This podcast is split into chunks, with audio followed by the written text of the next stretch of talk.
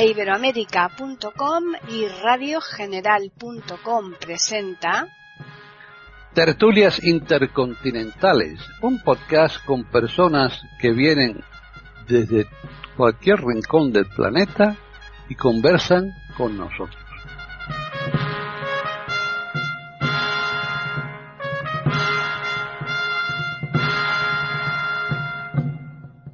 ¿Qué tal? Bienvenidos un día más a Tertulias Intercontinentales en iberoamérica.com. Soy Paqui Sánchez Galvarro. Hoy estamos todos, absolutamente todos los participantes que habitualmente integran esta tertulia, de manera que vamos a saludarles. Comenzamos con la persona que ha puesto el tema, que es René Escape, que está en Argentina. ¿Qué tal, René? Hola, Paquita, ¿qué tal? Como siempre, un placer estar acá contigo, con los queridos contertulios, con los oyentes, acá en, en Tertulias Intercontinentales de Iberoamérica.com, con este tema que, bueno, me parece que es de todos los días. Pues sí. Ahora nos vamos a Chile y ahí está Jorge Muñoz. ¿Qué tal? Hola Paqui, un gusto saludarte a ti y a mis compañeros de tertulia y esperando que a nuestros auditores les interese tanto el tema como a nosotros. Bien, y ahora regresamos a Europa y vamos a saludar a Davis Oneto, que está en Italia. ¿Qué tal, Davis? Hola, Paqui, hola a los contertulios, hola a la audiencia de este maravilloso podcast que es iberoamérica.com. Contentísimo de estar con todos vosotros y a ver si se puede disfrutar de este tema maravilloso que puso René. Bien, eh, seguimos aquí en Europa y más concretamente en Madrid y vamos a saludar a Juan Carlos Parra. ¿Qué tal, Juan Carlos? Hola, ¿qué tal? Hola a mis compañeros y también hola a todos vosotros, ¿vale? Bien, pues eh, ya estamos finalizando. Nos queda por un lado María Eugenia Dejar, que está en Colombia. ¿Qué tal, María Eugenia? Hola, Paqui, a mis compañeros de tertulia y a los oyentes un saludo muy cariñoso con un tema que de verdad es de todos los días, como han dicho. Y así finalizamos en Madrid nuevamente con Hilario Alonso. ¿Qué tal, Hilario? Pues muy bien. Hola, compis. Hola, amigos oyentes. Vamos a intentar aprender un día más. Bien, yo creo que sí, siempre aprendemos y espero que nuestros oyentes también aprendan escuchando todo lo que aquí se, se dice, o por lo menos parte. Vamos a hablar de las dietas. De manera que, ¿quién mejor que una doctora, ¿no? Para que hable de este tema. Así que, adelante, René. Bueno, muchas gracias, Paquita. Sí, eh, a mí me interesó este tema porque hay muchísimas dietas, son muchísimas, muy variadas. Eh, creo que son más de 150, 200 dietas y siempre van surgiendo dietas distintas que si ustedes se ponen a pensar y a recordar, esto no existía tiempo atrás, o sea, en los últimos años, o sea, sabíamos que existía una dieta más o menos en los hospitales eh, y las dietas para adelgazar, pero hoy, eh, en estos últimos tiempos, está muy en boga dietas eh, porque la gente no quiere comer determinados alimentos, eh, así que van cambiando las culturas, las costumbres, eh, y esto se va globalizando como tantos otros temas que hemos comentado, entonces por eso me pareció interesante. Para poder definir qué es una dieta, podríamos hacerlo sintético con la definición de la Organización Mundial de la Salud, la OMS, que dice que es el conjunto de o mezcla de alimentos sólidos y líquidos que eh, ingresan, a, o sea, que se ingieren por parte de una persona o de un grupo de personas y que por supuesto está sujeto a muchas variables que dependen de, de la característica del lugar, de las regiones, de las costumbres, de los hábitos alimentarios de esa persona, de sus posibilidades económicas, eh, de sus recursos, eh, de, bueno, de muchos factores. Y mm, a la vez, en los alimentos que normalmente las personas eh, ingieren para su alimentación, eh, tenemos que decir que eh, dieta es el conjunto de todos estos alimentos que se ingieren durante el día, es decir, eh, durante el día completo de las personas. Mientras que hábito alimentario es el hábito que una persona tiene eh, de acuerdo a su característica personal. O sea que ahí está la, la gran, este, o sea, la, la diferencia, ¿no? No es lo mismo, por ejemplo, que mm, una determinada dieta se haga en un país o en una región determinada que eh, en otra porque eh, puede estar sujeto a las variables de acuerdo a la disponibilidad de los nutrientes que, que se tengan y a las situaciones económicas que esa, eh, ese grupo humano o persona tenga, por lo que lo va a dar las modificaciones este, eh, peculiares, ¿no?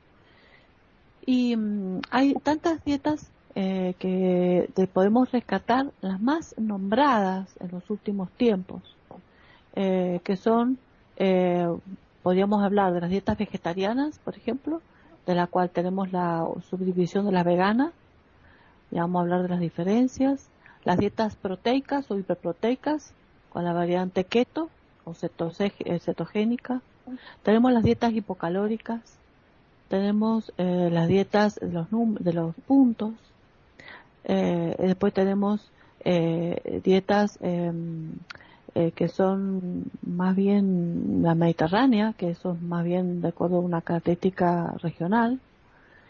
Y mm, este, está, todas estas eh, eh, dietas están sujetas a, a tres grupos fundamentales de alimentos. Es decir, los alimentos del grupo 1, que son eh, los alimentos totalmente naturales o levemente procesados. Después están los grupo 2, que son los ingredientes culinarios que le agregamos a los alimentos. Y después, eh, o, sea, los, los productos que usamos para condimentar, ¿no es cierto?, etcétera.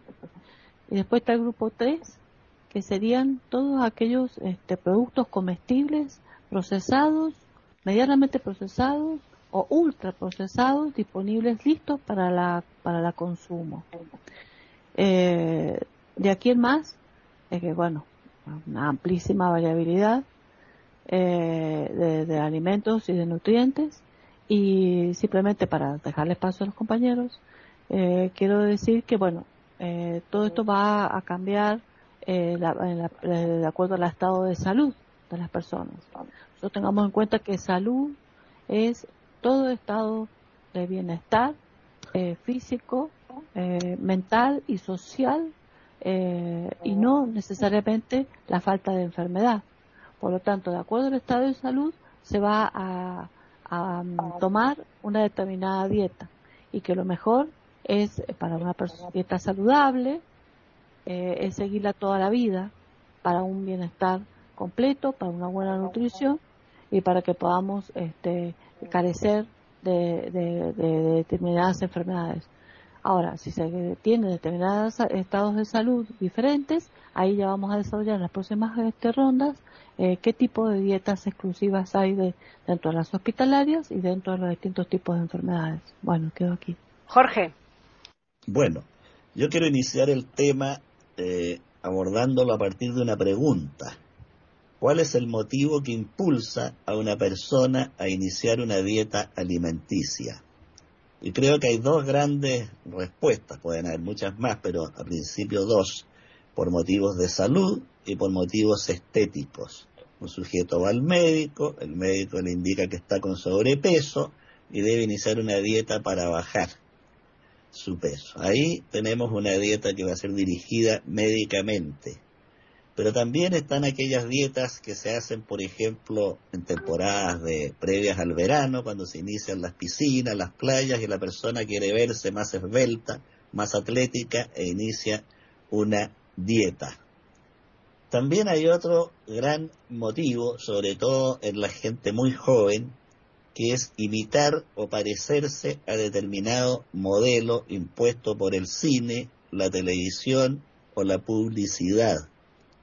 Y aquí la dieta que inicia la persona se relaciona directamente con su autoestima y autoimagen.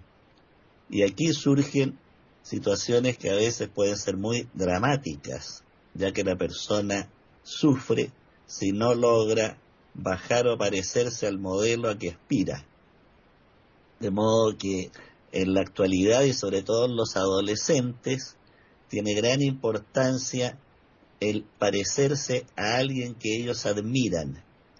Y muchas veces estas dietas causan daños a la salud, pérdida de masa muscular, alteraciones del metabolismo o daños cardíacos e incluso psicológicos.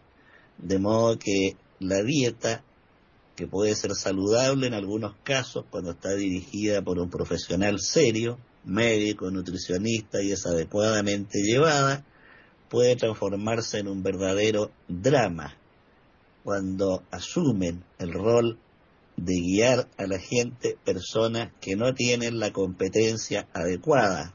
Escuchaba hace unos días un caso, creo que era en México, de una dama que, desesperada por bajar, incluso consumía pastillas indicadas por una supuesta nutricionista, y esto le empezó a provocar alteraciones psiquiátricas a la dama que seguía este tratamiento para bajar de peso.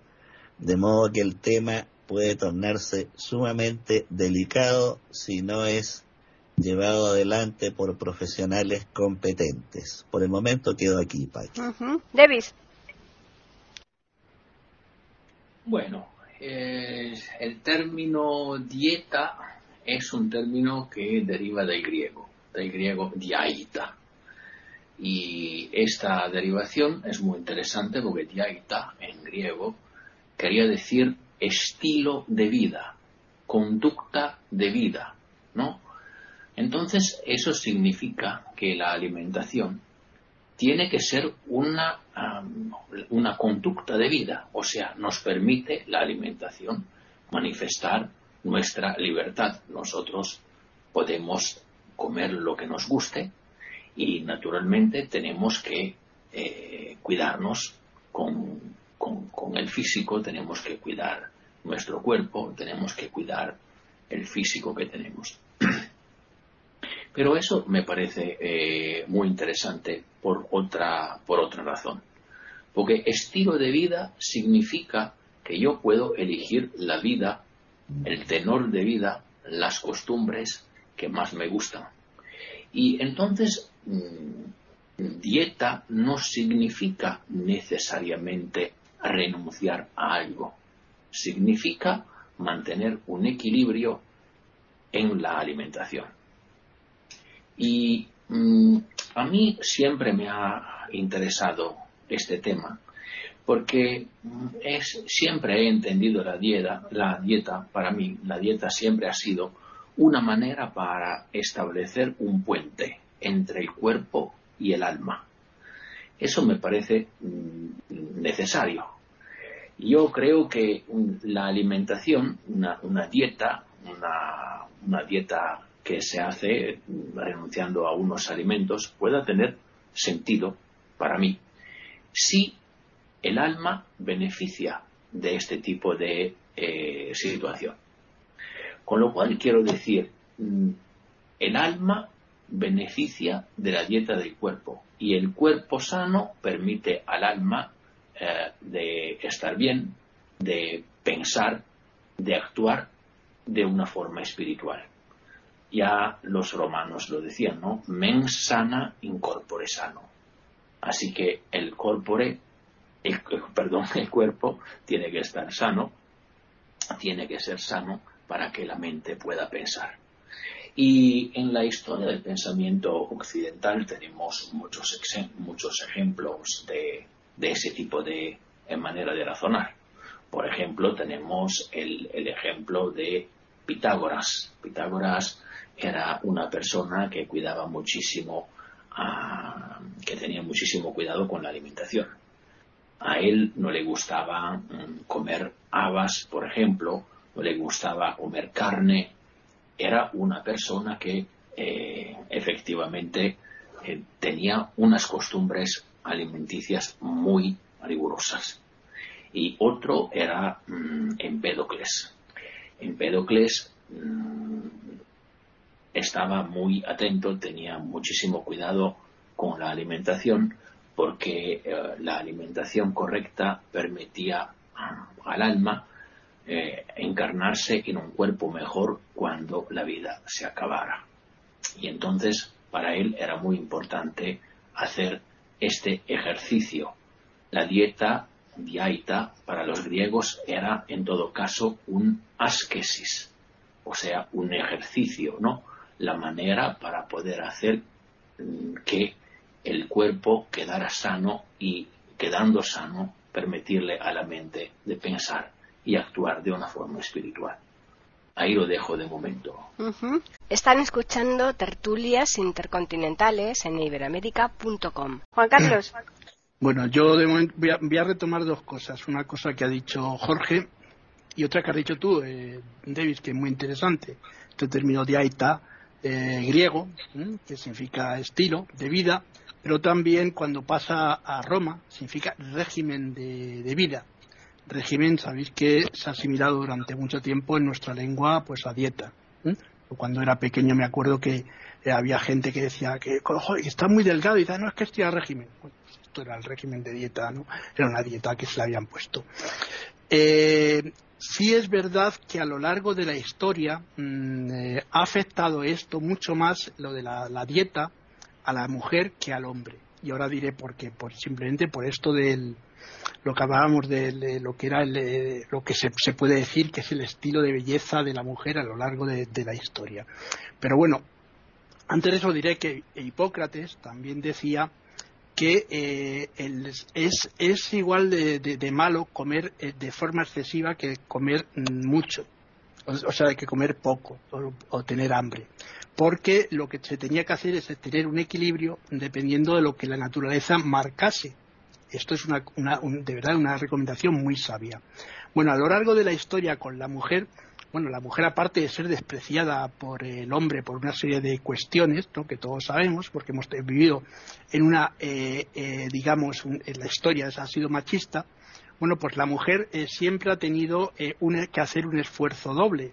Y ese esfuerzo doble era intentar llegar a tener una capacidad que fuese reconocida, y ha habido muchos ejemplos y que no han sido reconocidos incluso por filósofos tan importantes como Platón, Aristóteles o el propio Pitágoras que tú citabas hace un rato.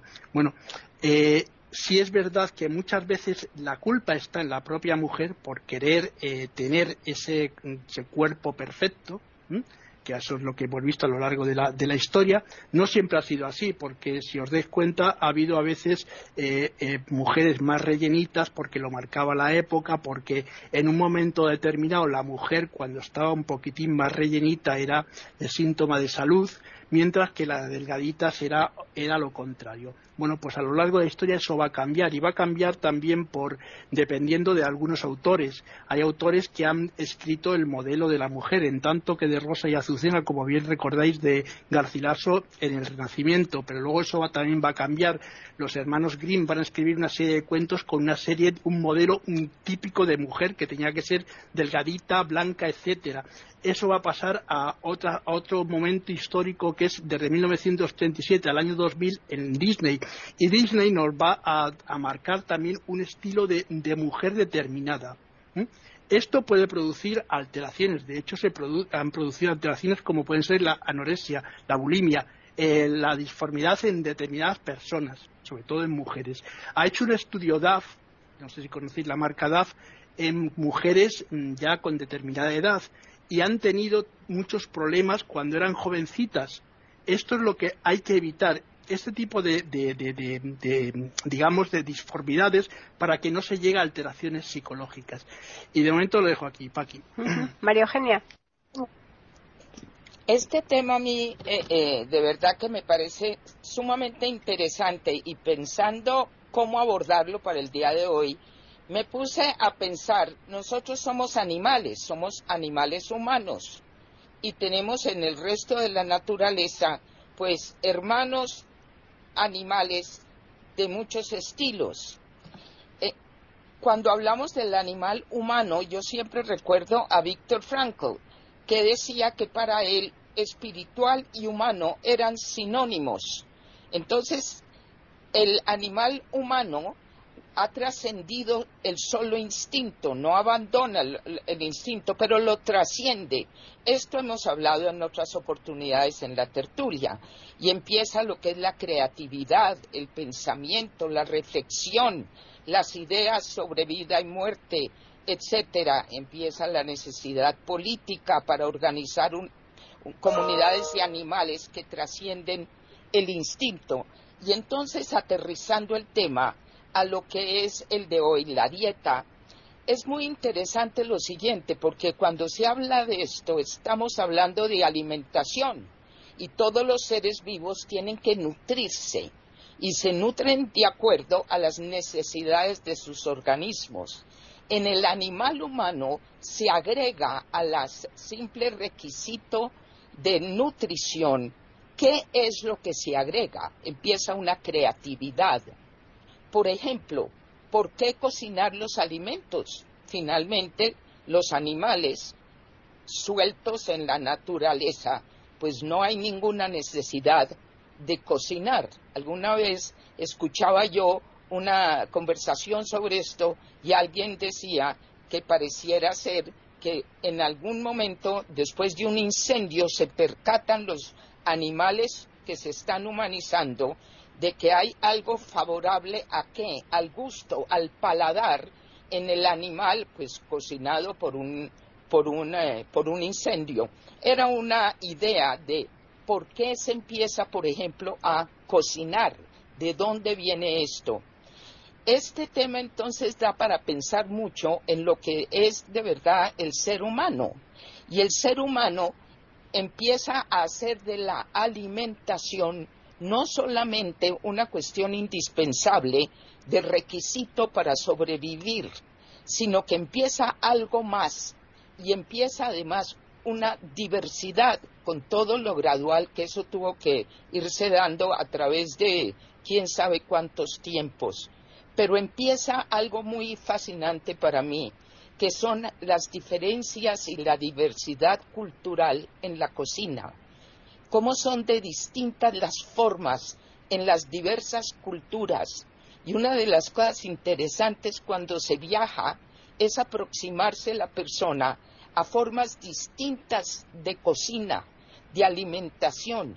Cómo empieza a entrar no solamente la alimentación de nutrición, sino el gusto en el paladar, pero también influyen, por ejemplo, las texturas, los olores, entran todos los sentidos, los colores, las hierbas en sus distintas modalidades que pueden aromatizar o no.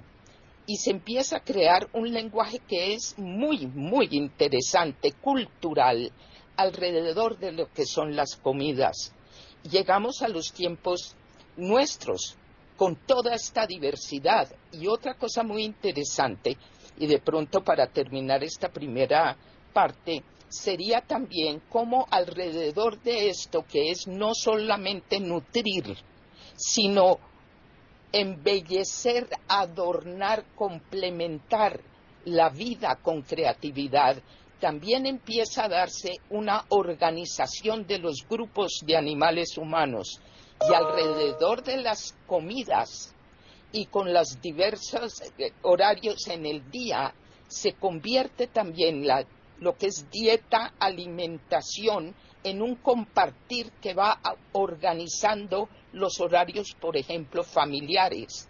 Reúne a los miembros de familia, también empiezan las reuniones alrededor de la alimentación en forma social y empiezan las reuniones alrededor de la comida.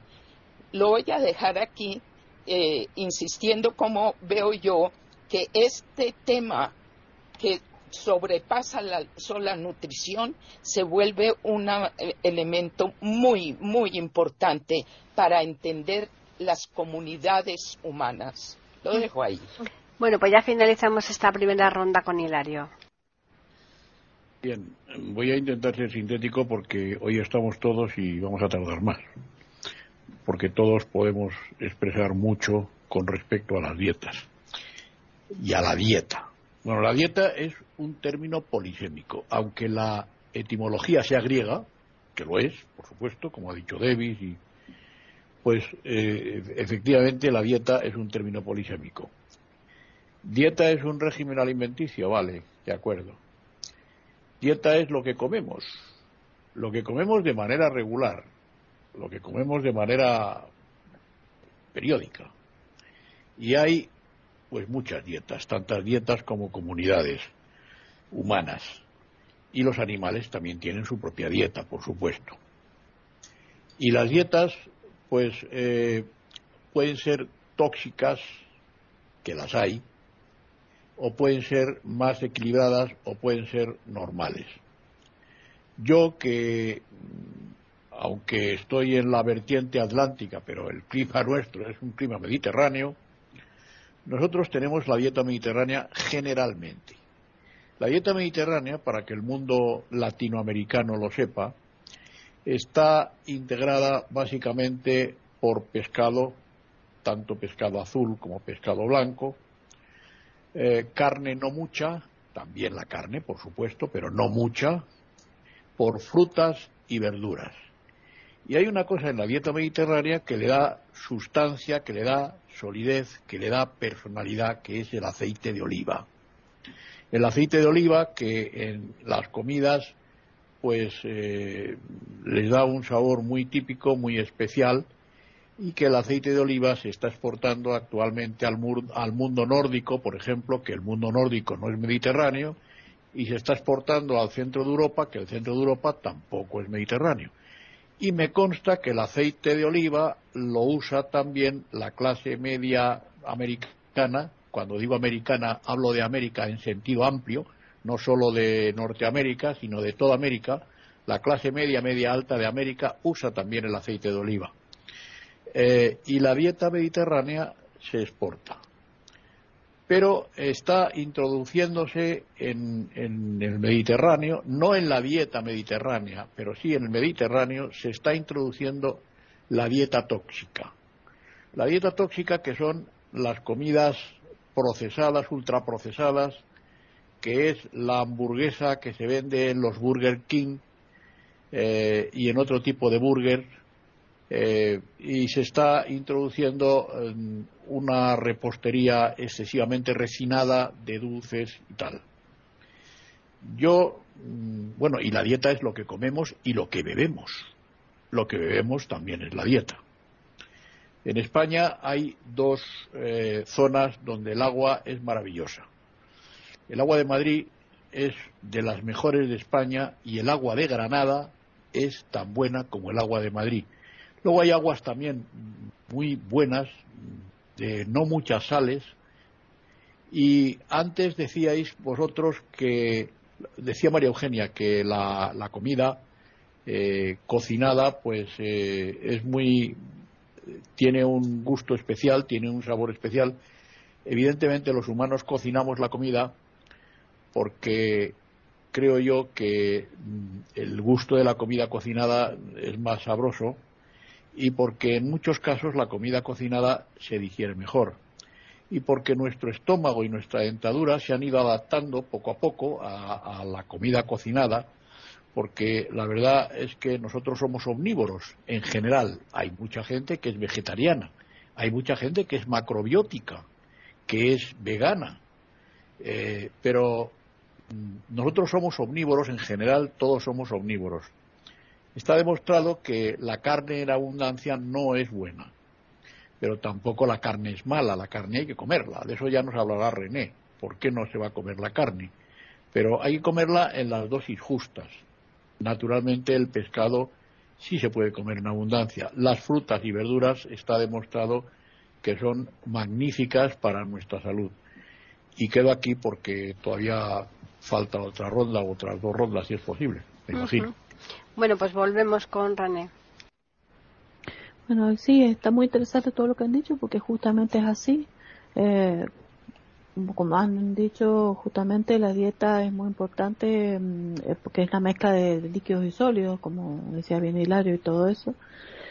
Eh, y la variabilidad de dietas es, impresionante, como las culturas, y que, como decía también María Eugenia, representa justamente todas estas cosas de, de la, de la cultura de un pueblo, inclusive así como la vestimenta, eh, mucha, eh, también representa que, de qué zona es. Ah, me acuerdo que había un adagio que decía, dime qué comes y te diré quién eres, más o menos como quién con quién andas y te diré quién eres. Pero realmente, em, eh, por eso, eh, siempre se relacionó el comer poco, el comer magro y el ser, no, no, tan, no excederse en esto como algo más elevado espiritualmente eh, pero también hay que tener en cuenta, desde el punto de vista médico, de que una persona debe tener una dieta completa. Lo ideal sería que la dieta fuera saludable y completa. Ahora le explico qué. O sea, completa significa que debe tener todos los nutrientes necesarios. Y eh, para que tenga todos los nutrientes necesarios necesita tener hidratos de carbono, grasas o lípidos, proteínas en forma equilibrada. Teniendo en cuenta que en, cada eh, dieta diaria, en el día, una persona debe ingerir en general 15%, un adulto, ¿no? 15% de proteínas, un eh, 30% y no más de aporte graso y un 55 o un 60% de su dieta de hidratos de carbono. Esa dieta debe ser equilibrada en cuanto a esos componentes y a la vez debe ser variada, no todos los días vamos a comer lo mismo. O sea, por ejemplo, la porción proteica, supongamos que es un trozo de carne que el tamaño de la palma de la mano. No significa que mañana va a ser la misma carne y pasado mañana la misma carne. Entonces, esa proteína se va reemplazando por huevos, por quesos, por pescado, por carne de cerdo, carne de ave, carne de, de, de, de, vacuna, lo que se quiera. Eh, en eso, esos son ejemplos que estoy diciendo. Entonces debe ser completa, debe ser equilibrada, debe ser adecuada a la persona, a la edad y a la circunstancia de, salud, de la salud de ese individuo y al grupo etario que esa persona tiene. Em, y debe ser suficiente, no porque esté completa, porque esté equilibrada y porque sea adecuada, va a ser un, poquitito que ocupe nada más que un cuartito del plato. Y tampoco va a rebasar el plato ni va a repetir el plato. Tiene que ser una cantidad eh, suficiente como para que esa persona quede satisfecha, pero no en abuso. Un plato mediano y nada más.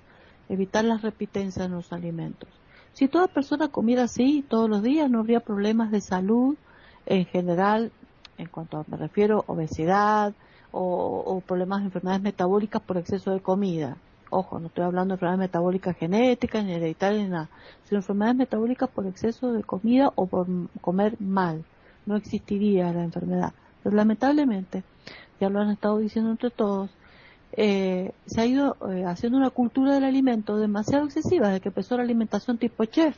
Entonces, todo es eh, embellecer la comida, tanto en la estética como en, los, en la variabilidad de los condimentos, de los agregados y de todos los, los aditamentos que se le agregan a los alimentos. Entonces, eso hace de que sea más apetecible, más rico y da ganas de comer si uno se siente, pone en una fiesta y ve la variable de comidas que hay en una mesa y quiere probar todo, muchas veces probando todo es incompatible con la capacidad gástrica de una persona.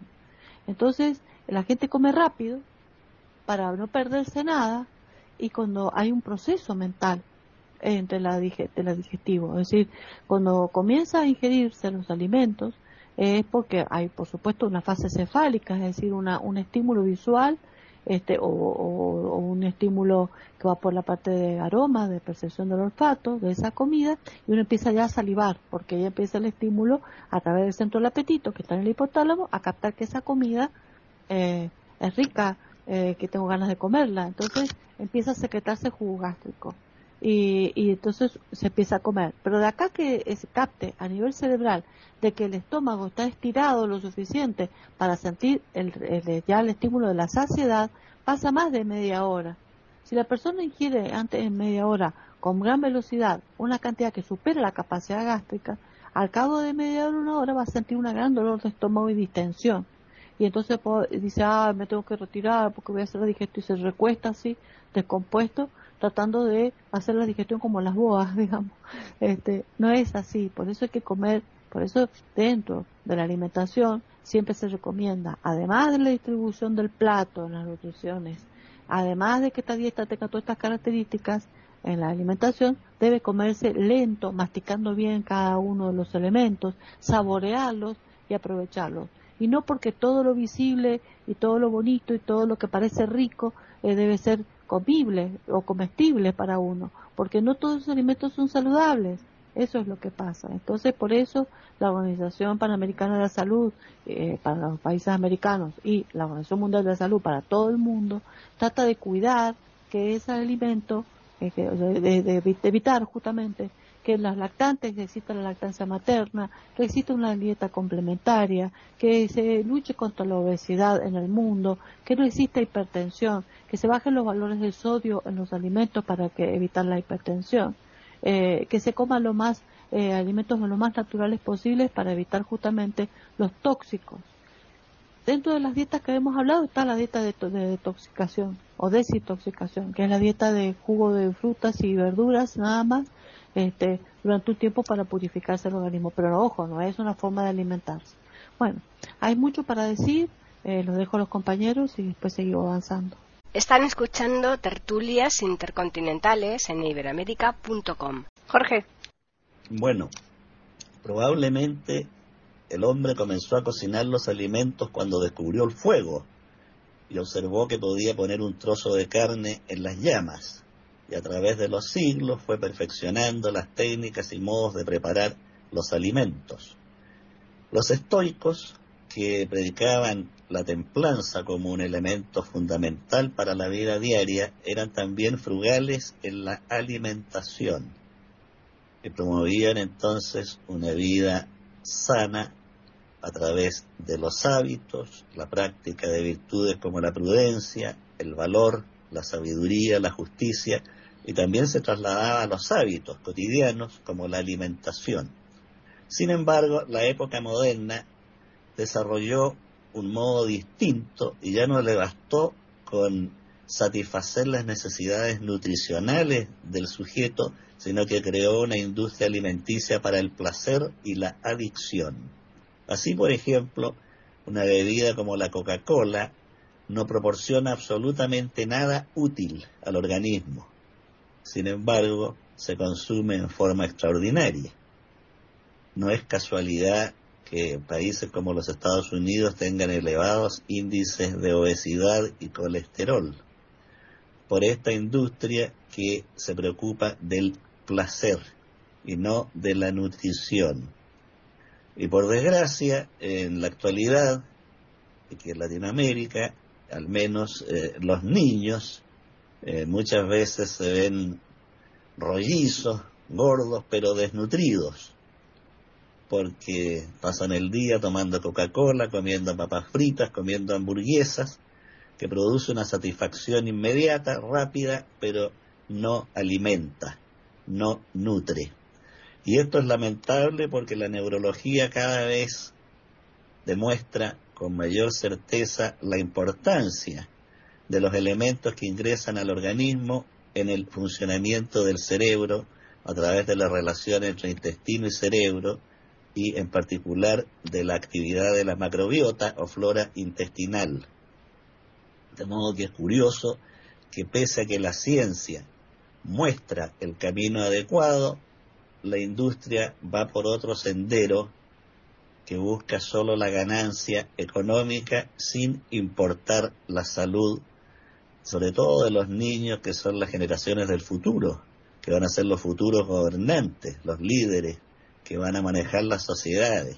Y si estos líderes no están en condiciones mentales, emocionales y espirituales aptas, vamos a tener un tipo de sociedad no muy admirable. De modo que el tema de la alimentación es de gran preponderancia para nuestras sociedades. Por el momento quedo aquí. David. Bueno, yo con este tema eh, me encuentro bastante, tengo muchísimo interés, así que voy a hacer una pregunta que al parecer podría ser considerada casi casi provocatoria, ¿no? Luego, si quiere René, podrá comentar o decir lo que ella piensa, porque yo no soy médico, yo no soy nutricionista, yo no soy nada. Así que yo soy simplemente el lector de la calle que, se interesa en un tema pero que no, que no es experto, ¿no? Y prácticamente la pregunta es, es esta, la, la, frase es esta. Las dietas hacen engordar. Parece una paradoja, ¿no? parece paradójico, pero la verdad que me parece bastante, bastante, bastante probado que tenemos muchísimas estadísticas que nos dicen que efectivamente las dietas hacen engordar. ¿Y por qué las dietas hacen engordar? Bueno, hacen engordar porque, eh, porque eh, ya el término dieta suena de una, de una forma bastante rigurosa. Es que si tú estás en dieta, tiene que, tienes que tener una conducta impecable, que no puedes comerte el chocolate. Ah, dicho sea de paso, hoy, justo hoy que hablábamos de dieta en, en, la tertulia, yo he, empezado a comerme el huevo de chocolate que me han, que me han regalado por, por Pascua, así que vamos pero que tenemos que estar rigurosos, estamos en dieta, tenemos que comer poco, tenemos que ser constantes, tenemos que no conceder al cuerpo ningún placer. Y eso a lo largo daña, eso a lo largo psicológicamente resulta dañino. Yo creo que, eh, por ejemplo, tener un buen sueño por la noche ya sería una buena dieta, porque me dicen que el sueño te permite eh, tener una sensación de saciedad, porque llama en causa la leptina y, y también te reduce, te desmenuye el apetito, con lo cual llama en causa la grelina, creo que se llame así, son proteínas de las que si quiere hablar en ello, os digo, soy bastante eh, ignorante en el tema, pero he leído esto eh, en más de un lugar, así que os lo, os lo ofrezco para que se pueda reflexionar sobre el tema. Así que la dieta mm, no está bien si es demasiado fuerte, si es demasiado rigurosa, porque a lo largo mm, produce los efectos contrarios a los deseados. De momento lo dejo aquí, Paqui. Pues ahora volvemos con Juan Carlos. Bueno, es fantástico lo, que dice David, de verdad que me, gusta mucho. Bueno, quería decir que las dietas también a lo largo de la historia, eh, pues eh, parece contradictorio lo que voy a decir, pero vienen impuestas por la religión.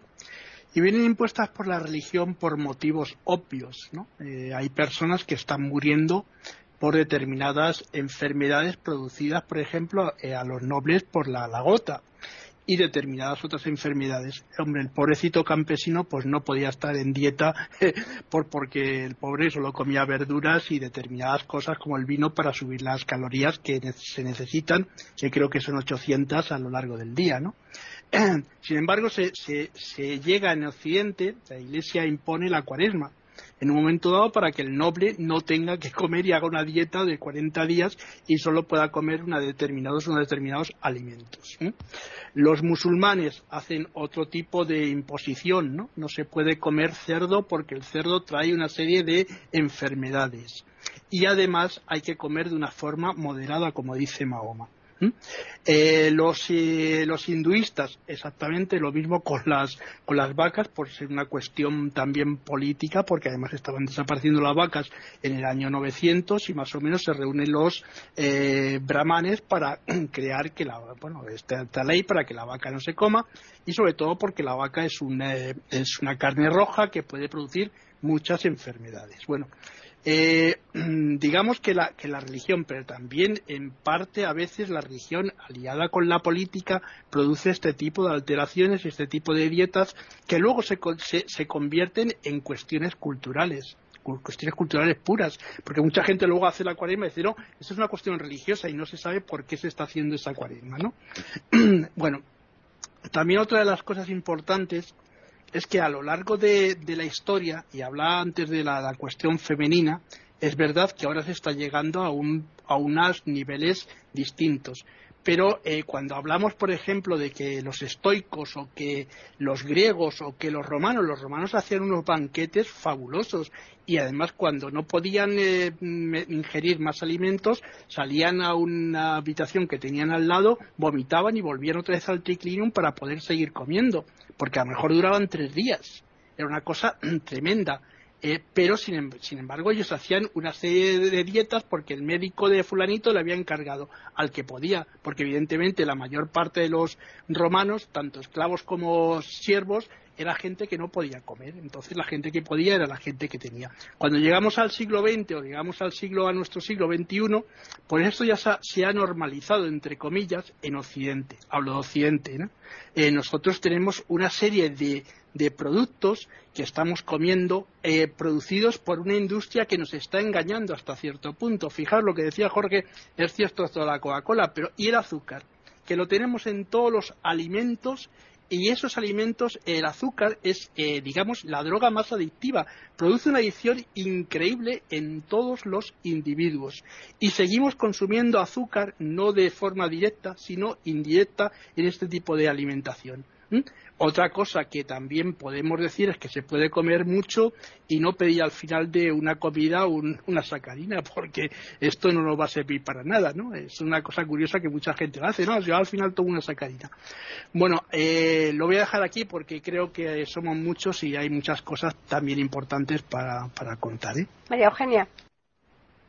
Bueno, uniéndome a lo que están diciendo los compañeros, de lo que habla ahora Juan Carlos y hablaba Jorge, de verdad que una de las cosas que a mí me, parece tan censurables en nuestras épocas eh, eh, del siglo XX y en adelante es que algo tan sumamente eh, indispensable como es la alimentación, que además se, se, vuelve algo todavía más maravilloso con la creatividad de la que hemos estado hablando, de la diversidad que hay en muchas formas para no solo nutrir, sino agregarle algo a la vida.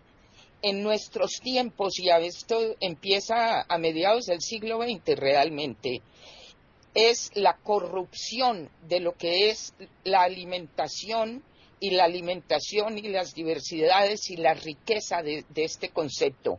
Y es por una cosa que en las tertulias alguna vez hemos tocado los temas de los pecados capitales. Tal vez se acuerden los oyentes que en algún momento estuvimos hablando de estos temas. Y aquí sí surge una cosa que es muy inquietante, que es la codicia, porque es a partir de la alimentación convertida en industria. Y cuando se vuelve industria, lo único que interesa son las ganancias, como decía Jorge, como decía ahora Juan Carlos. Y si vamos viendo la obesidad, que es una cosa casi que epidémica, se podría decir, en muchos países, es una cosa fabricada intencionalmente.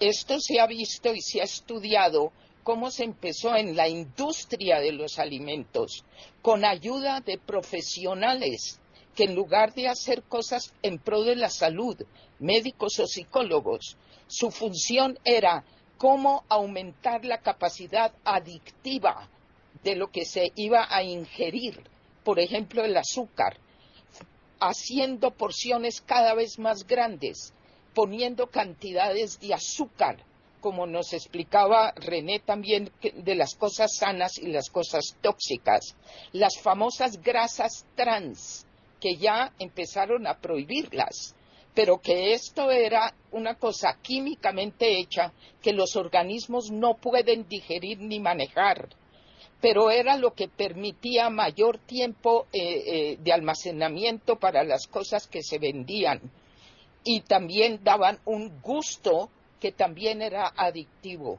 Todo esto es cuando se vuelve industria y lo que rige no es la salud, de los seres humanos y de los niños, como se señalaba, por ejemplo, Jorge, pero también de todas las edades, sino que se volvió una cuestión de lucro, de aumentar cada vez más. Y empezó, por ejemplo, la obesidad y una multitud de problemas y de patologías que antes pues no se conocían porque no había este impulso perverso en ese sentido también me parece aterrador pensar que ahora empiezan a sacar en la industria farmacéutica unas eh, eh, medicaciones inyectadas para bajar de peso, para combatir la obesidad, y ni siquiera se nombra el hecho de que simplemente con un cambio de la deformación cultural que se tiene,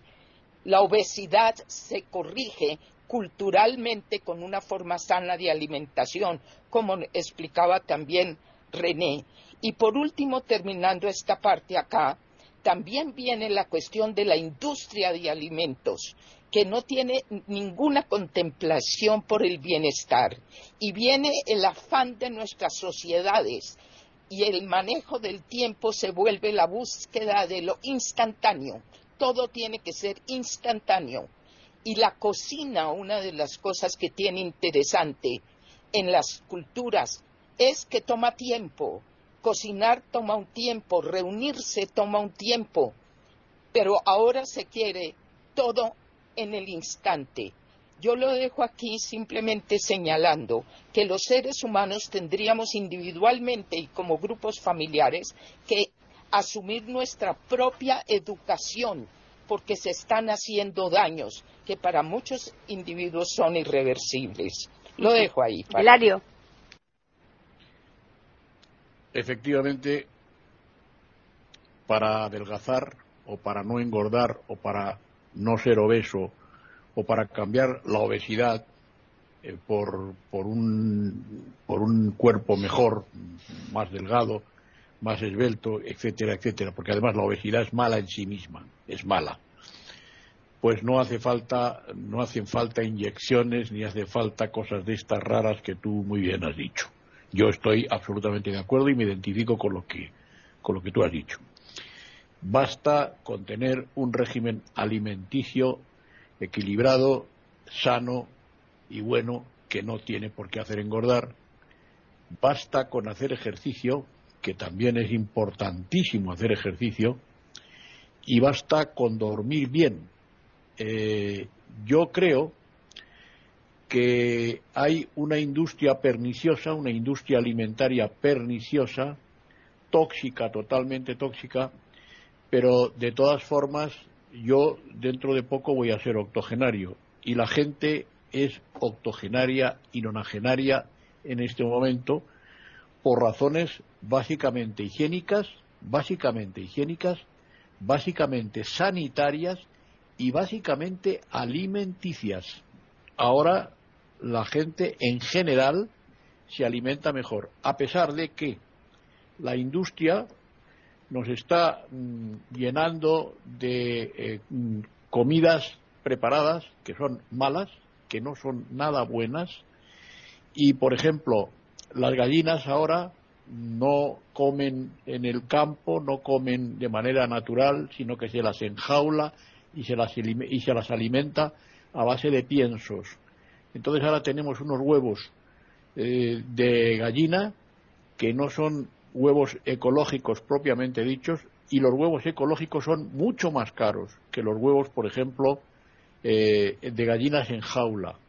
Y además en los supermercados, en España al menos, y supongo que en Europa, y me imagino que en Latinoamérica, pues también será así, eh, el mercado te dice huevos camperos, es decir, gallinas que están en el campo, huevos ecológicos, que yo todavía no sé muy bien qué es lo ecológico, a ver si alguien me lo dice, porque todavía no sé muy bien qué es lo ecológico, francamente. O también huevos eh, de gallinas en jaula, esto se puede ver en los supermercados. Y los huevos son más baratos, los de las gallinas en jaula son más baratos. Igual pasa con las vacas, se les alimenta a base de pienso. Eh, porque, bueno, en ahora mismo, por ejemplo, en Europa y sobre todo en España no llueve, entonces los praos no están verdes, no hay hierba, las vacas no salen de las cuadras y entonces se las está alimentando con pienso y eso perjudica, perjudica a los animales y nos perjudica a nosotros también la carne que comemos, ¿verdad? Eh, y otra cosa, para terminar, hemos incorporado a la dieta la bebida. La bebida de refrescos, que en muchos casos llevan bastante espartamo, la bebida mm, eh, destilada, la bebida espirituosa y los vinos y tal. He descubierto que las bebidas destiladas reducen sensiblemente la glucosa en sangre, la reducen. Eh, naturalmente en dosis pequeñas. ¿Eso es malo? Pues no es muy bueno porque si bien te reducen la, glucosa en sangre, te la, te la eliminan, te la neutralizan, te la equilibran, no es menos cierto que el hígado te lo queman, que el hígado te lo machacan, que el hígado te lo trituran, que el hígado te, que, te, produce cirrosis y que te mueres, vamos, naturalmente que sí. Entonces, una cosa pues eh, descompensa la otra, no iba, iba a decir compensa, pero una cosa descompensa la otra. En fin, yo creo que cada vez mm, se come mejor, sinceramente. Eh, también nos tientan para que comamos mal, también nos tientan para que comamos mal, pero en general la gente come mejor, afortunadamente, la gente que puede, claro. Están escuchando tertulias intercontinentales en iberamérica.com. René. Bueno, eh, eh, hay mucho, mucho que comentar acá. Eh, a ver, ¿por dónde empiezo? A ver, David, que decía que preguntaba pues, que las dietas engordan. Eh, claro, lo que pasa es que eh, hay, hay personas que hacen la dieta, a ver cómo lo resumo, hay personas que hacen una dieta vegetariana, vegana, pero lo hacen no porque eh, quieren adelgazar, sino porque tienen una cultura donde quieren no tener un cementerio en el estómago. Dice que no quieren comer nada que, sea de animales muertos. Ese es el vegetariano, no se come nada más que vegetales, frutas pero está la láctea que comen vegetales, frutas, huevos y leches, o sea, con sus derivados. Pero ¿qué pasa? Después está el vegano que no come nada, nada que provoque un animal. Y eso le digo, lo quiero nombrar porque está muy en boga, por lo menos acá. Yo soy vegana, con decirle que hasta, eh, no me digo, mandaron hace poco un artículo que decía que hasta era vegano el, el príncipe Carlos y que también el aceite con que iba a ser ungido era vegano. O sea, eh, eh, hay cosas que, que no tienen que tener nada que derive de un animal. No puede tener, no comen ni la miel, ni tampoco comen abeja, ni comen eh, lácteos, ni yogures, ni mm, este cómo es ni huevos ni nada que venga de un animal. Con respecto a las gallinas los huevos que comentaba lo que pasa es que eh, te digo lo que es la, acá le llaman las gallinas felices, huevos de gallinas felices, no que no ecológico, sino de gallinas felices, son las gallinas que de corral, que las dejan sueltas en el corral y la gallina, el principal alimento que tiene esta ave no es el alimento balanceado ni el maíz, sino que el principal alimento son los gusanitos, las lombrices del piso, los bichitos, los insectos. Ellas son carnívoras, eso les gusta comer a ellas. Y eso es lo que daría un buen huevo y una buena carne de, pollo de, o de gallina. Pero claro, imagínense que cuántos corrales acá las meten en jaulas, unas arriba de otras, amontonadas, y en pequeños espacios le dan un alimento balanceado que está preparado con cualquier porquería y es lo que estamos comiendo, ¿no? Porquería, sin nombrar los antibióticos que le agregan a las gallinas. Le colocan eritromicina para que engorde rápidamente sus pechugas y, y aparte hormonas. No, no, no, es increíble la, la, basura que comemos. Eh, lo ideal sería tener un gallinerito y, y, que, y comer los huevitos de esa gallinita, ¿no? Eh, con respecto a, a, lo que decía también Davis de, la dieta, el chocolate. El chocolate está indicado en, en las dietas eh, porque es un alimento muy sano el cacao. Lo que pasa es que eh, si se lo prepara con azúcares y con grasas, ahí se empieza a convertir en algo que puede tener muchas calorías. Pero si se come las, eh, las barras de chocolate, de esos que están preparados con un 86% de cacao, que acá no encuentro, no encuentro yo, sino que se encuentran las del 70% cacao, porque es bastante buena. Y se come 30 gramos por día nada más, no 100 gramos, que es lo que trae 500 calorías, sino eh, unos 20, 30 gramos por día. Un poco de chocolate es muy nutritivo y, y aparte es muy bueno porque aporta de, de mm, eh, elementos antioxidantes este, y tiene muchas otras virtudes que eh, aumentan las endorfinas, aumenta la dopamina, un montón de hormonas que tienen que ver mucho con, con el estado anímico. Así que yo sí recomiendo que las personas dentro de su dieta habitual completa, este, no me incluyo por ninguna dieta en especial, eh, como las características que dije, si no tiene ningún problema de salud, eh, incorpore el chocolate, pero en estas condiciones. Ahora, si eventualmente se come un chocolate, un bombón que trae otros dulces y que tiene una composición más rica en grasa, bueno, que sea eh, esporádico, no permanente. Ahora, nosotros tenemos una cantidad de células adiposas que aumentan hasta los 20 años y a partir de allí ya las que quedan no se desaparecen. Es decir, que si nosotros eh, llegamos a, a comer, o sea, me refiero, no desaparece, se, pueden seguir multiplicando, pero no van a, a entrar en regresión. Si una niña adolescente eh, aumenta de peso eh, y es sometida a dieta, a una dieta bien equilibrada, hecha por nutricionista, donde no pierda ningún nutriente, donde coma normal, natural, eh, va a, reducir su volumen de adipocitos, o de células grasas, su tejido graso va a reducirse y puede quedar definitivamente saludable, normal, no, no delgadita, normal.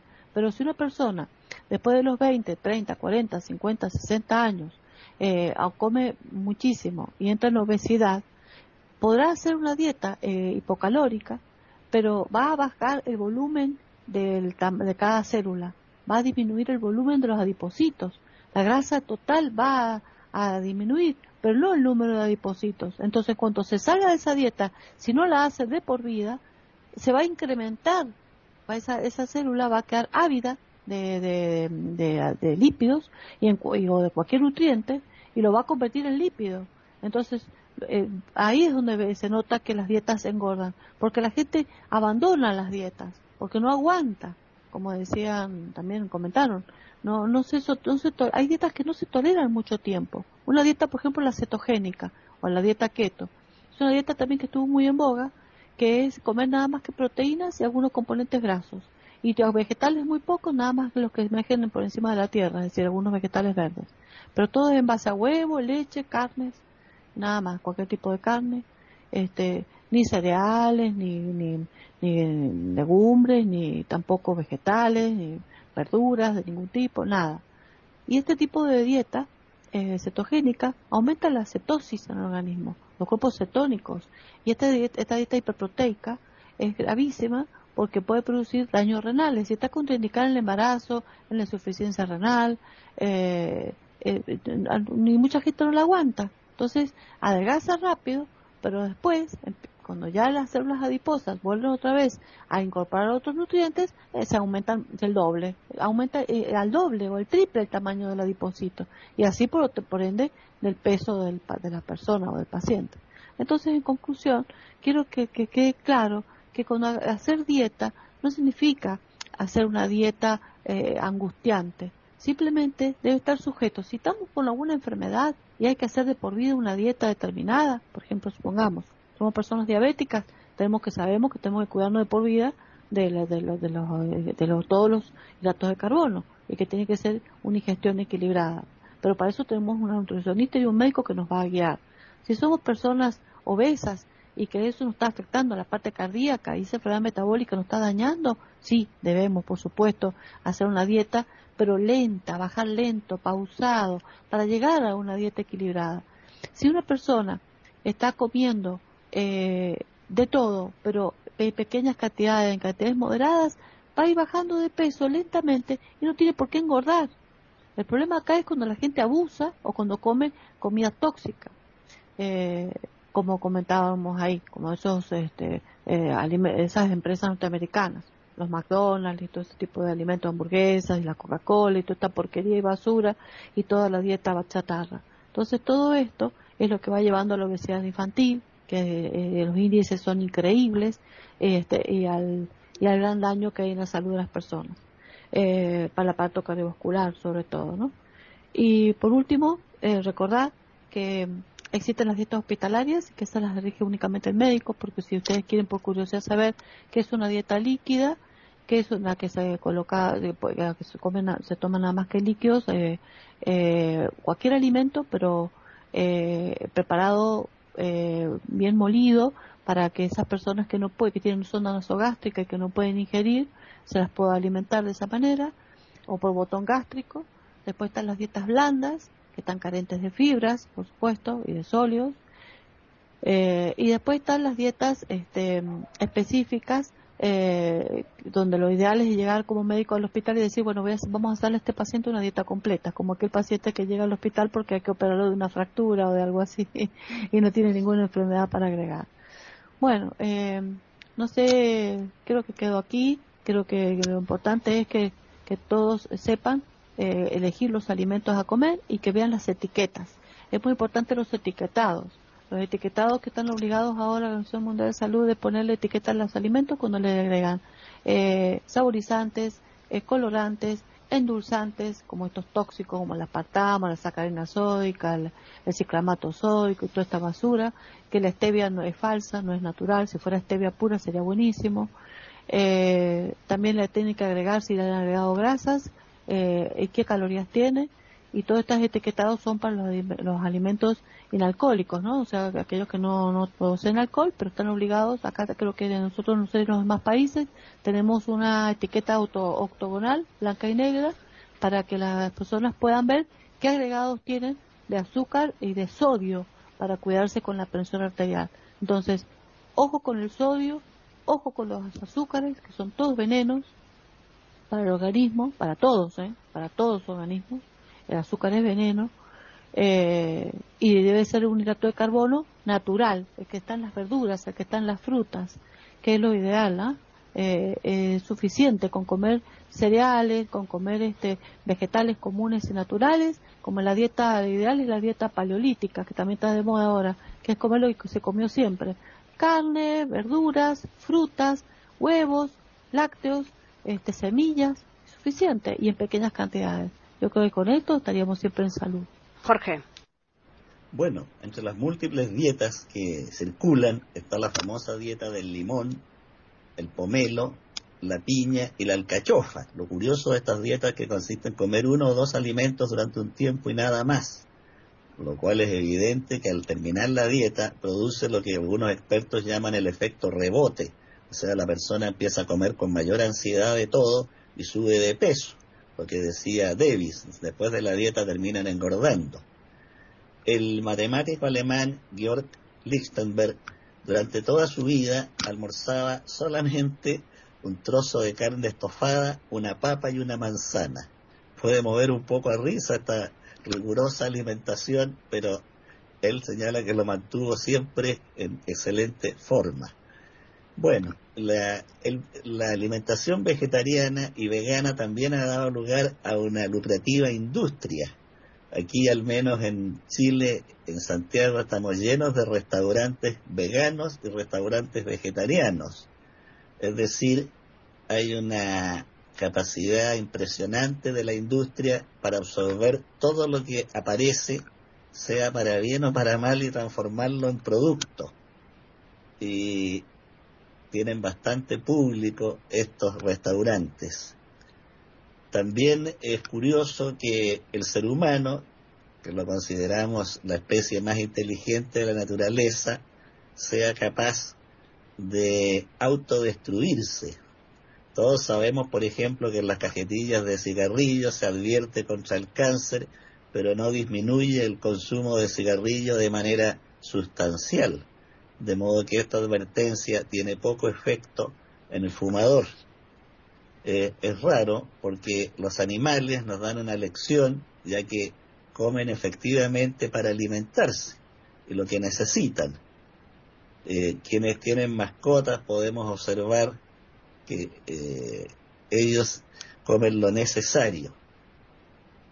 En cuanto a la industria, eh, ya lo ha señalado, y Hilario y René, como las aves eh, industrializadas, el ganado, es eh, preparado para un crecimiento y engorda rapidísimo, sin respetar los ciclos naturales, y por lo tanto a nuestra mesa llegan alimentos que son tóxicos.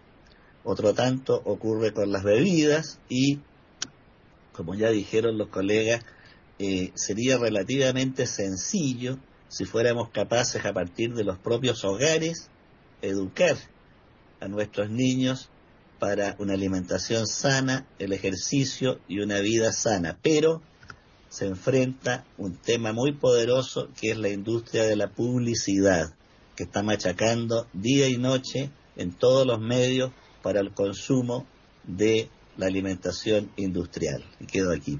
Davis.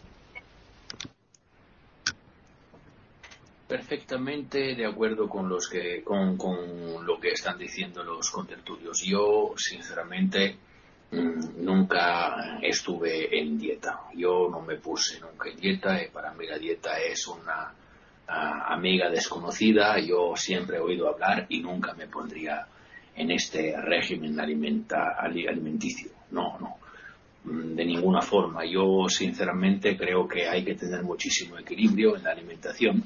Yo, como todo, me gusta muchísimo el pescado, como a Hilario, me gustaría comer muchísimo pescado, ya sé que adelgazaría, pero adelgaza también la cartera, así que hay que tener cuidado porque cuando adelgace demasiado la cartera luego no se pone en forma. Así que, hombre, el pescado en Italia cuesta un montón. No sé cómo es la situación en España, pero en Italia realmente el pescado está subiendo a las estrellas, amigo. Y no, y nada más. Yo sinceramente nunca podría evitar las satisfacciones del, del comer, del beber, a mí me gusta mucho. Yo os digo, tengo una barriga de oficina, pero no es exagerada. Eh, que estoy bastante alto y no llego a los 80 kilos. Con lo cual quiero deciros que, que sí, que me gusta bien comer, me gusta bien beber. Yo nunca rechazaría una lonja de jamón ibérico, yo nunca rechazaría chocolate, bueno o malo, no lo sé, pero cuando esté lo como. Y con lo cual, con muchísimo equilibrio, os digo, yo he nacido libre y quiero morirme libre. Espero que eh, mi salud me permita no obedecer a ninguna regla de este tipo. Con lo cual, eh, quiero deciros, eh, amigos contertulios y amigos oyentes, que las satisfacciones de la carne son también las satisfacciones del espíritu y que seáis escandalosamente felices con este equilibrio. Ahí lo dejo. Juan Carlos. Bueno, estoy de acuerdo contigo. Mira, hay una cosa curiosa que hablábamos de las dietas estas eh, vegetarianas a lo largo de la historia. Curiosamente, Hitler era vegetariano, ¿no? Y no sé si esto de, la, de, ser vegetariano le llevó a la locura al que le llevó, ¿no? Pero también lo fue, también lo era, por ejemplo, eh, Gandhi, ¿no? Y bueno, y otro tipo de cosas. Las dietas son importantes hasta cierto punto. Yo creo que también se tienen que acompañar con algo que yo creo que no sé si hemos mencionado, que es el ejercicio. Ya no hablo de deporte, de jugar al fútbol, eh, etcétera, ¿no? sino andar. Andar es un ejercicio muy bueno, sobre todo para las personas discapacitadas que están casi todo el día sentadas y necesitan moverse moverse incluso por el pasillo, sí, es una cosa también muy interesante. Y luego la disciplina, creo que la disciplina también es algo mm, que se tiene que llevar a cabo en nuestra vida. No hablo solo de, la dieta, a mí esto de la dieta pues me parece muy interesante, pero todos nos, regimos por disciplinas eh, que nos imponen o que nos imponemos. Eh, si queremos llevar a cabo alguna cosa seria, pues tenemos que tener una cierta disciplina. Yo escribo todos los días porque sé que si no lo hago, lo dejo un día, voy a dejar de tener una práctica. Entonces, quizá esto sería bueno también aplicarlo, esto de la disciplina, pero no, hasta, no, no de forma exagerada. Y bueno, y yo creo que como David, yo como de todo, mira, yo también mido un 80 y, y peso ochenta y tantos kilos, peso 82, creo que estoy un poco por, por encima, pero bueno, no mucho, pero tampoco me encuentro mal y mientras que me encuentre bien y pueda seguir comiendo de todo, pues voy a seguir haciéndolo. Otra cosa, perdona, antes de terminar, tengo que decir que el otro día leí un artículo sobre la carne picada que se pone en los McDonald's y en los, eh, y en los eh, Burger King, y eh, aquí por lo menos tienen un sitio donde se llevan y se ponen de los labios, de las, eh, eh, de las ubres, de las cosas más mm, raras que nadie podría imaginarse y además que nunca jamás nosotros se nos ocurriría meter en nuestros molinillos para picar, ¿no? o en una o comprarla. O sea que mm, cuidado con estas cosas que también se nos están dando que a veces nos da gato por liebre y lo dejo aquí, Paqui. Eugenia. Bueno, terminando este tema, que yo creo que a nosotros nos ha interesado mucho, a todos los contertulios, pero yo creo que para los oyentes, tal vez yo terminaría diciendo que como tanto de la vida de nosotros los seres humanos, primero que todo es educación, es ilustrarnos nosotros mismos.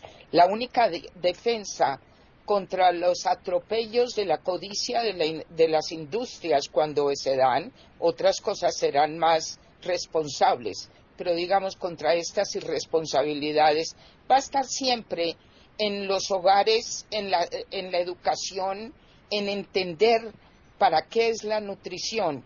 Y por último, yo diría una cosa, de lo de todo lo que yo he, visto para mi propia situación corporal que tengo que cuidar mucho por las condiciones que tengo, pero las personas que he acompañado con distintos tipos de enfermedades. Esto de la nutrición y como agregaron acompañado del movimiento y del ejercicio es una es la medicina principal, que es preventiva, pero tenemos que educarnos y una cosa muy interesante es cuando una persona empieza a hacer una cosa cuidadosa, sana de su alimentación, no privarse exageradamente, como han dicho, le devuelve el placer, pero a las cosas sanas, en poco tiempo se descubre una cosa muy interesante, que es que el paladar se, se, reeduca, si se puede decir así, y empieza a sentir un gusto desagradable con la comida chatarra, con las bebidas tipo Coca-Cola. Eso me pasó a mí cuando hice esta, esta reflexión y empecé a entender la alimentación como responsabilidad para mi situación, pero también lo he, he, podido compartir con muchas personas que he acompañado y el mismo organismo y sobre todo el gusto del paladar es un indicador de que las cosas que no convienen tienen un mal gusto cuando empieza otra vez el organismo a, comer en forma sana.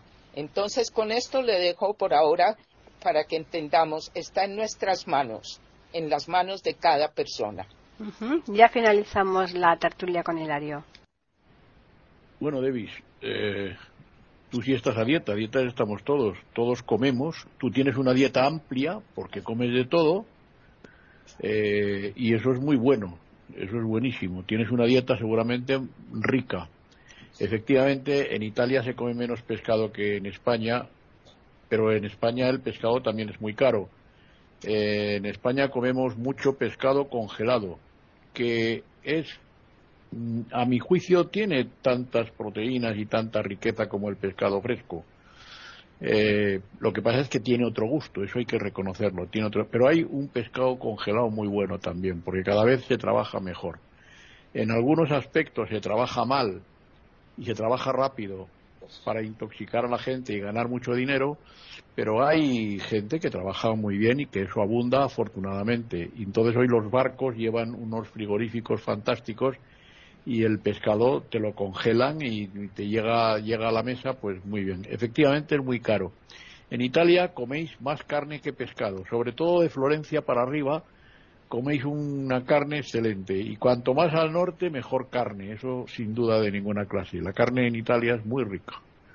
Eh, porque el norte de Italia es menos mediterránea, me parece a mí. Está ahí cerca de, de Suiza, cerca de Lugano y eso ahí la, la comida es muy buena, a mí me gusta mucho. Pero también coméis mucha pasta. Eh, y la pasta tiene mucha fibra y esa es buena en un sentido pero tampoco es muy buena en otro. Aquí en España, por ejemplo, en el norte hay mucha gente cargada de ácido úrico porque comen mucho marisco, comen mucha grasa y eso produce la gota. La gota es una enfermedad reumática que es una consecuencia de que el ácido úrico se cristaliza y entonces duele mucho. Pero en general hay una cosa que quisiera decir con, tu permiso, Paqui, termino rápidamente. Se ha incorporado a la dieta el vino. El vino mm, tinto eh, es mejor que el blanco porque el vino tinto tiene menos azúcar.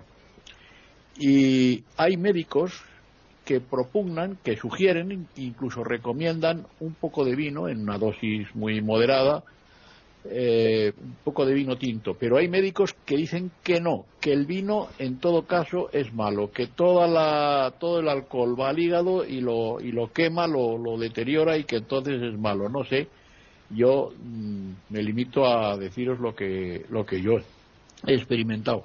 Yo personalmente bebo un poquito de vino los fines de semana con la comida.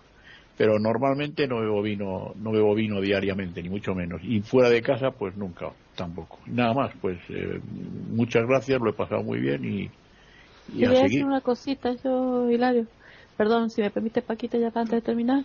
Eh, tiene razón este Hilario con respecto al vino es importante porque está dentro de la dieta de muchas personas. Y lo que decía también Hilario, de que con respecto a Davis, todos hacemos dieta. Lo que pasa, lo que hace Davis es una dieta, significa mezcla de alimentos sólidos y líquidos que se incorporan para, para comer, para nutrirse. Lo que pasa, lo que hace Davis es una dieta completa. Eso es lo que hace Davis. Respetan las dietas específicas. Y el vino tiene resveratrol. ¿Te acuerdas que lo hemos hablado otras veces? Que, que es muy bueno porque es un importante protector gástrico. Por eso lo recomiendan los cardiólogos. Lo que pasa que, claro, esa dosis justa, medio vasito de vino tinto nada más. Y de vez en cuando, mejor.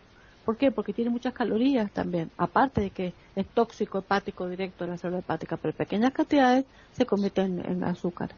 Por eso eh, se lo niega. Bueno, quedo aquí. Muchas gracias. Bueno, pues eh, efectivamente, aquí ya a partir de hoy cada uno seguirá su dieta o cambiará según le convenga eh, la temporada varía cuando llega el verano hay quien se pone a dieta para ponerse el bikini, el bañador, etcétera, etcétera, y hay otros que, que pasan absolutamente todo. O sea, que cada uno que siga haciendo lo que crea conveniente, nosotros nos hemos limitado a informar desde nuestros puntos de vista. ¿eh? De manera que vamos a mm, recordarles los medios que tienen para ponerse en contacto si lo desean, que por un lado es el correo tertulias@eiberoamerica.com y el Twitter que e Iberoamérica con las iniciales e y la A de América de mayúsculas. La semana que viene otro tema. Mm, todavía no lo hemos decidido, pero bueno, en cuanto que finalicemos esta tertulia, seguro que nos ponemos de acuerdo para ya prepararlo porque nos gusta que cuando llegamos aquí a la grabación pues que cada uno tenga muy bien estudiado lo que va a decir. Así que agradeceros como siempre a los que habéis estado aquí por todo este tiempo que habéis dedicado a nuestros oyentes y a los oyentes por escucharnos. De manera que ya les esperamos el lunes próximo aquí en iberoamérica.com con una nueva tertulia intercontinental.